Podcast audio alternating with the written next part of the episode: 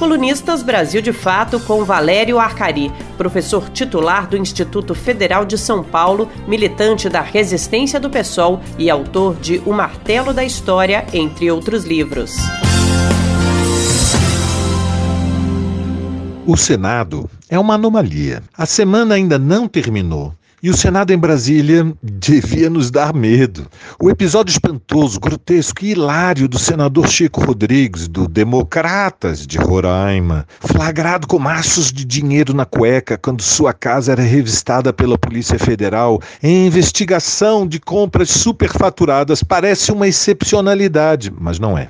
Um dia depois, a residência do também senador Fernando Collor, do PROS, de Alagoas, depois de perambular por muitos partidos, começou na Arena, passou pelo MDB, esteve no PRN, foi para o PTB, enfim, um ex-presidente que renunciou para não sofrer impeachment em 92 e que conseguiu incrível eleição e reeleições para o Senado, mas não deixou de ser protagonista em novos escândalos, dos quais vem escapando incólume. Inexplicavelmente, confirma que não é excepcionalidade, não. Mas porque desgraça pouco é bobagem, ainda no dia seguinte, senador Chico Rodrigues, em cuja casa foi encontrada também uma pepita de ouro, o que é dramaticamente suspeito, porque Roraima é um dos centros de garimpos ilegais, se licenciou sem que sequer uma investigação fosse aberta na Comissão de Ética do Senado, da qual, aliás, o infeliz mesmo faz parte, e ninguém menos que o seu próprio filho, o suplente, assumiu o mandato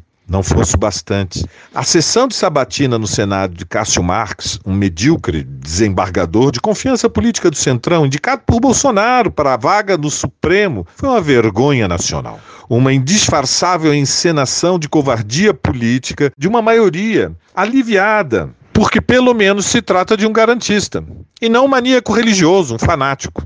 A missão do Senado, segundo o que está estabelecido pela Constituição, era inquirir, averiguar, verificar a vida e obra de Cássio Marx. A sessão não teve qualquer caráter investigativo. Foram horas inúteis, de louvores burlescos e até infantis, ao nomeado pelo presidente neofascista de um governo de extrema-direita para um cargo vitalício. Vitalício, como se não houvesse qualquer perigo ameaçando as liberdades democráticas, só porque Bolsonaro se rendeu à necessidade de incorporar ao Centrão ao Ministério, inaugurando uma nova coalizão depois da saída da ala lavajatista de Sérgio Moro. Mas fica pior.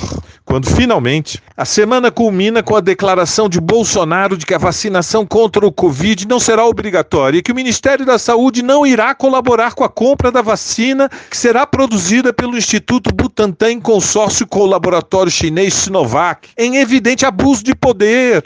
A função primeira do Senado deveria ser impedir o abuso de poder da presidência, mas não, nada disso é uma surpresa. Não é uma surpresa porque o Senado é uma anomalia. Trata-se de uma instituição intrinsecamente antidemocrática, disfuncional e inútil. A história tem, porém, uma explicação para sua existência e ela é sinistra. A existência do Senado como alta Câmara do Poder Legislativo foi sempre, na verdade, proteger a presidência, impedir a mudança política, estabelecer um limite limite de poder à Câmara dos Deputados. O, a função do Senado é ser um freio de arrumação reacionário do regime presidencial. Colunistas Brasil de Fato com Valério Arcari, professor titular do Instituto Federal de São Paulo, militante da resistência do PSOL e autor de O Martelo da História, entre outros livros.